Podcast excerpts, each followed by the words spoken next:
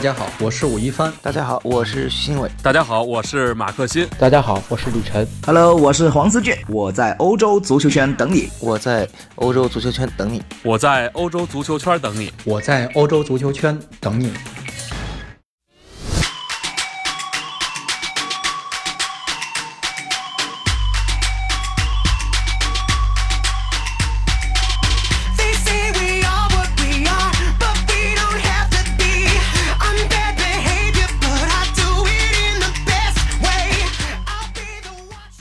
大家好，又是新的一周，又是阿亮聊英超的时间了。那么在接下来的这期节目当中呢，首先我们还是来看一看阿亮的主队阿森纳的表现吧。呃，接下来一周三更会有其他的更多的内容放在其他的球队身上。那么说到其他球队，今天的早上一觉醒来啊，阿森纳已经跌出了前四，是落到了第五的位置。因为切尔西呢是在伦敦德比当中二比零击败了西汉姆联队，一场令人信服的胜利。那么现在切尔西是三十三轮过后六十六分，排在了第三位。热刺三十二轮六十四分，排在第四。阿森纳也是三十二轮拿到了六十三个积分，排在第五。曼联三十二轮过后排在第六，他们是六十一分。呃，这样来看呢，上周或者说上上周。大家还都在普遍的议论，阿森纳的状况应该是争四球队当中最好的啊。比如说，我们一直阿亮也反复提到的，没有 Big 六之间的比赛呀，呃，后面的球队呢，呃，实力不是很强呀，对吧？呃，本来以为这个纽卡跟埃弗顿都是传统的送分童子啊，对不对？呃，纽卡呢是挺好的，坚持了以往的传统，而埃弗顿呢，啊，把我们揍了个一比零。为什么用“揍”这个字来形容呢？呃，其实看过整场比赛的球迷朋友们肯定会有一个很深刻的印象，就是这场比赛，埃弗顿如果踢得好一点儿，脚风顺一点儿，把握机会的能力再强一点儿，有可能，对吧？他们是能够在主场血洗阿森纳的。我记得这个赛季去到了这安菲尔德郡啊，对不起啊，是这个莫西塞德郡，我们去的安菲尔德输了个一比五，对不对？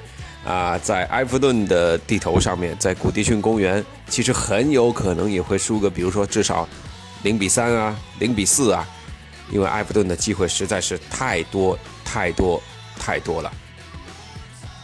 那么球队踢得不好，其实或者说最后输球，无非就是简单的归结就是两点，一个就是自自己没踢好，另外一个就是对手实在踢得太好了，啊，确实没有其他的可以讲。那么要说对手踢得太好，呃，我从个人的感觉上来讲呢，其实阿森纳在这场比赛当中呢是培养了对手的这种气焰。为什么呢？每一场比赛其实都有它的槽点，都有它的疑点。然而这个赛季埃梅里给我们的感觉呢，就是比赛与比赛之间这种槽点和疑点实在实在是太多了。在上一轮的比赛，我们击败纽卡的比赛里面表现得如此出色，我们的人员配搭呢也是显得非常的合理。而在对埃弗顿的这个客场比赛开打时候，拿到首发名单的时候，我相信很多枪迷朋友们又是，呃，心头一惊或者心里一凉。为什么埃梅里这么的爱折腾自己的首发阵容呢？我们可以来看看这个首发阵容到底是什么样的。在这场跟埃弗顿的比赛里面呢，当然由于有一些伤病啊，包括轮休，对吧？比如说扎卡还踢不了，托雷拉啊，最近的比赛是中国杯的比赛，也可能是身体呢出现了一些疲劳吧，反正也没有进入到这场比赛的整个的大名单当中。那呃，在替补席上，我们看依旧是放了奥巴梅扬。对吧？这一场呢，拉姆塞也是替补。其实大家一看啊，我们经常说的开玩笑的，就是说贡多齐上不上，决定了阿森纳比赛赢不赢。贡多齐这场比赛首发了，那么他的中场搭档是谁呢？是埃尔内尼。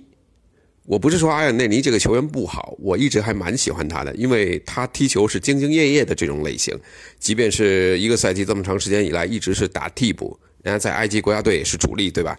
呃，但是他呢，从来没有什么怨言，对吧？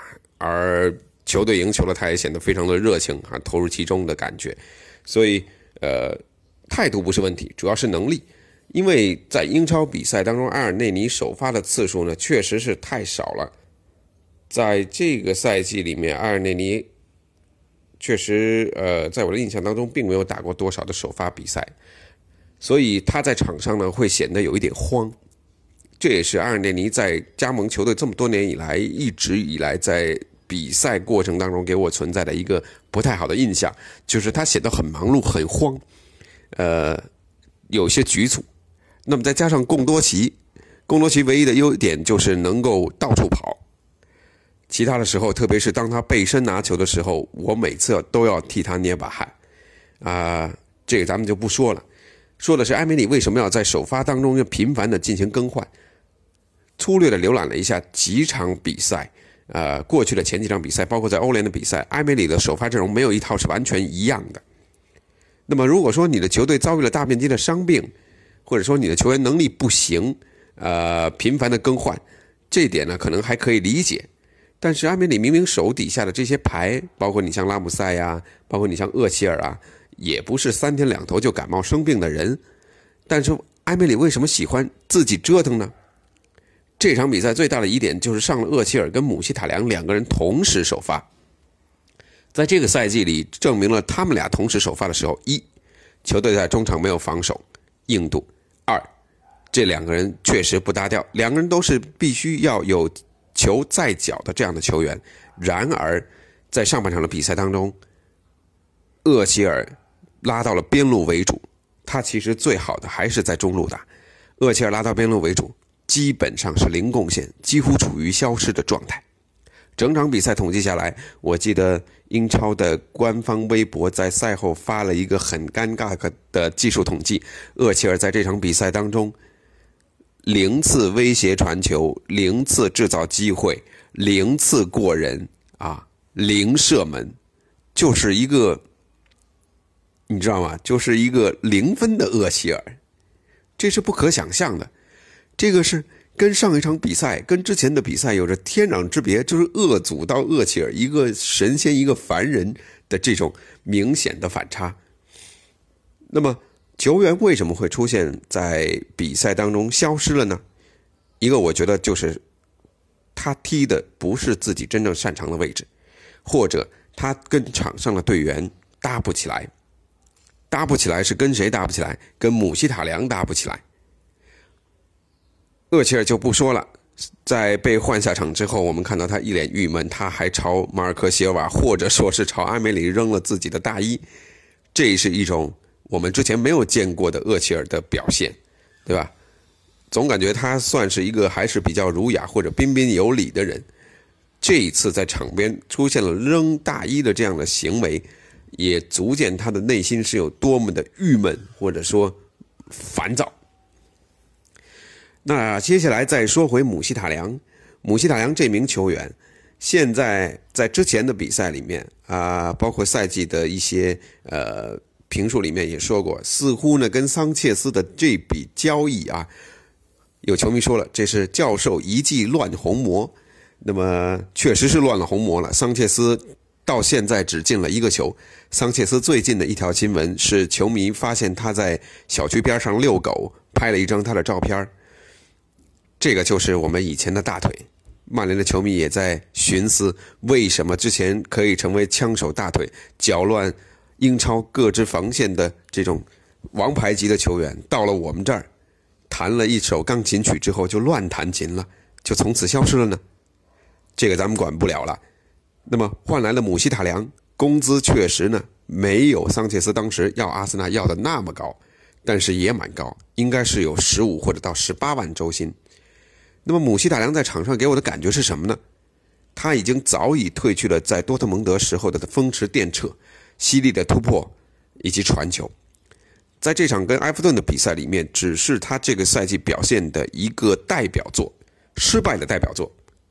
姆希塔良处理球慢，喜欢带球，在对出球时机的判断当中做得很差。比方说在反击的过程当中，他经常在。带球的情况之下，延误战机，比方说可以很早的出球的时候，他反而选择了盘带几步。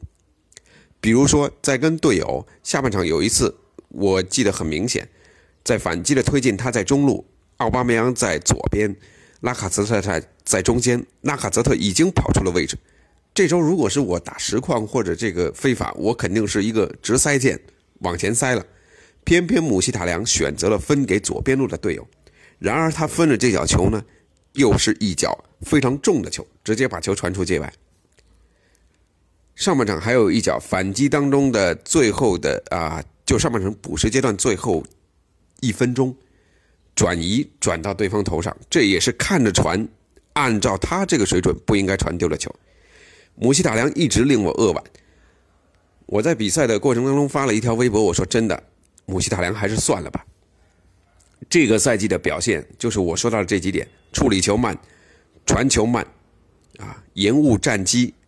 感觉对抗也不行，也没防守，所以虽然他有进过球，虽然他有时候在一脚触球当中还是能够体现出他仅存的一些灵性跟技术，但总体来看，我觉得姆希塔良确实是已经已经一个处在下滑阶段的球员了，这是不能够再让球队去重用的一名球员了。而这场比赛派他先发，呃，我不知道埃梅里对于今天。啊，对于对埃弗顿这个比赛的中场构成，他自己能打几分埃梅里说了，我们上半场防守，对吧？下半场进攻两点要做到平衡。下半场进攻好了点了，但是没了防守。我想说的一句是，这不是废话吗？这个赛季大多数的比赛。可以说百分之七十五的比赛，埃梅里的球队都没有能够做到攻防平衡。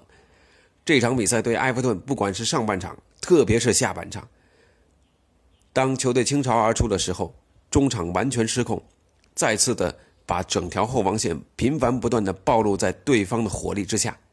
你想想，埃弗顿在禁区内就有多少的机会？埃弗顿在射门当中。他们是一共全场完成了二十三脚的射门，创造了四次绝佳的进球机会。这二十三脚射门里头只有六脚打正。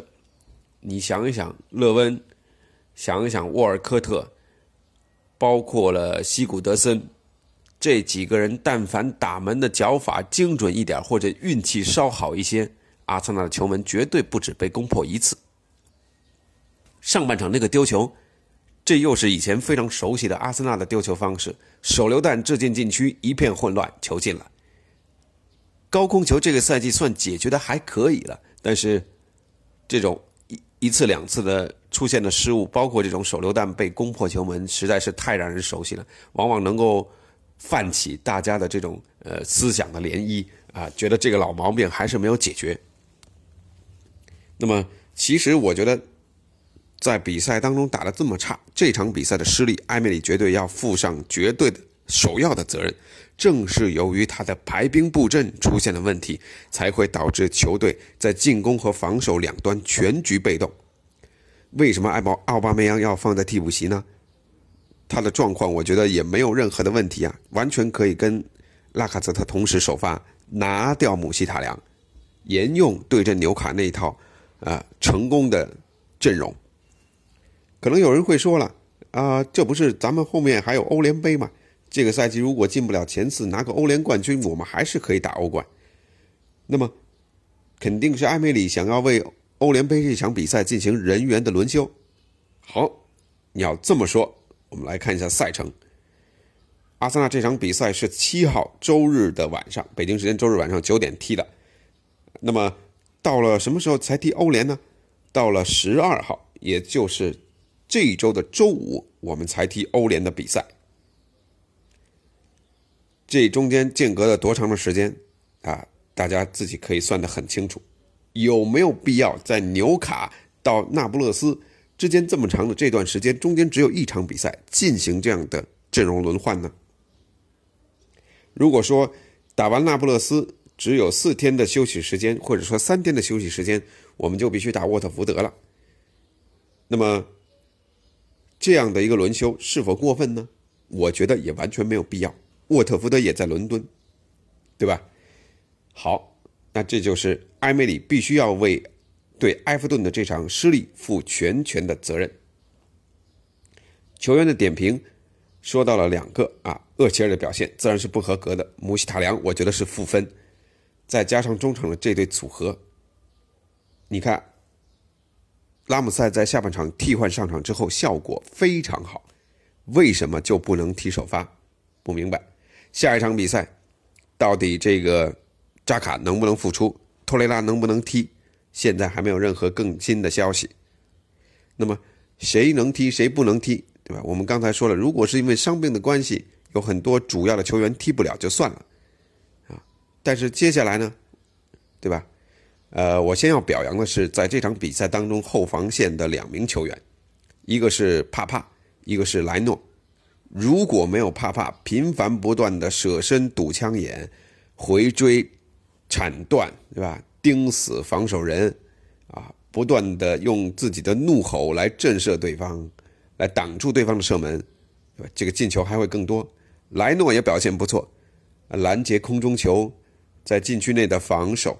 呃，包括扑了单刀球，啊，呃，包括了这个几次不错的出击，莱诺在这场比赛，阿梅里也说了，是他拯救了我们，对吧？这两个人是这场比赛的呃当场阿森纳的最佳球员，没有他们俩，这场球绝对要被打成筛子。那么问题来了，帕帕累积了十张黄牌，他必须要停赛，下一轮比赛对沃特福德踢不了了。踢不了了，我们找谁呢？科斯切尔尼能够复出吗？科斯切尔尼现在情况看起来要想赶上比赛有点难度。首先，他可能要踢，如果他可以复出，我觉得他可能会踢对那不勒斯的比赛。但是帕帕因为他这个停赛了，所以有可能啊，科斯切尔尼有更长的一个恢复时间。接下来他出场的比赛应该是去打沃特福德的这个客场。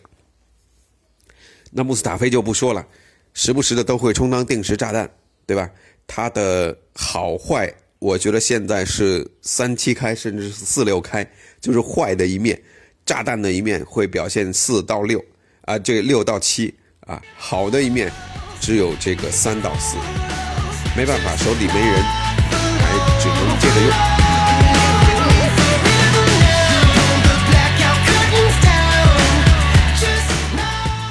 那所以这个情况呢，对于艾梅里来说呢，现在就非常头大了。一个是自己把自己人换乱了，另外一个呢是现在手底又要没人，必须得换了。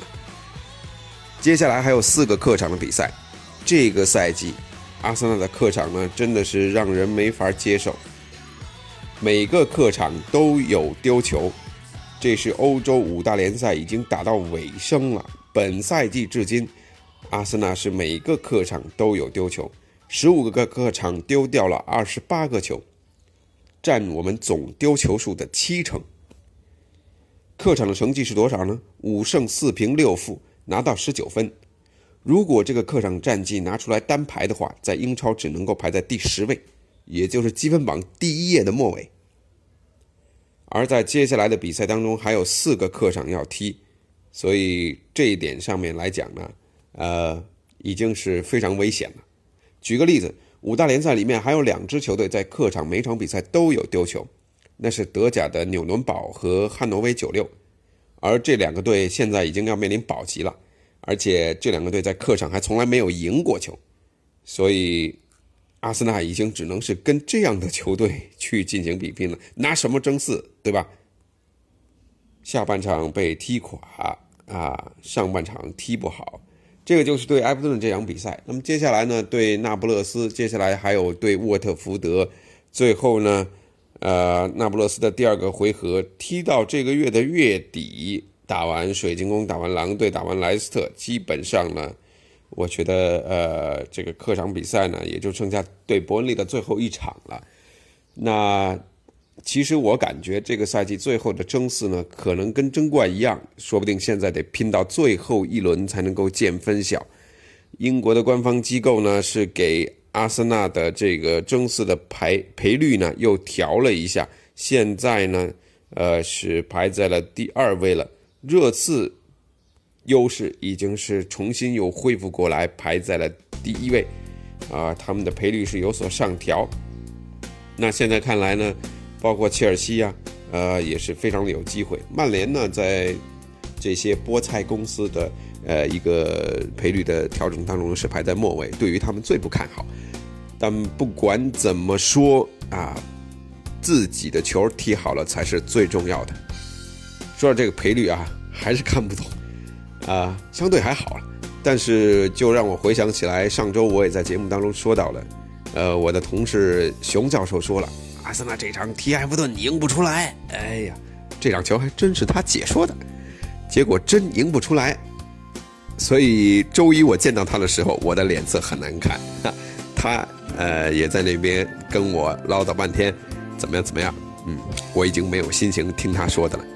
只希望在接下来所剩的不多的比赛里面，啊，阿森纳能够不在阵容当中给自己挖坑，也就是不要自乱阵脚。我希望这一点，如果艾米丽能够听到的话，他能够听一听这个意见。最后还有四个客场，哪怕拿到九分，我觉得也是比较好的，可以接受的。然后的主场比赛全部拿下，这是最后的希望。每一轮我们还会更新。对前四的争夺以及争冠争夺的一个关注，特别是对阿森纳的关注。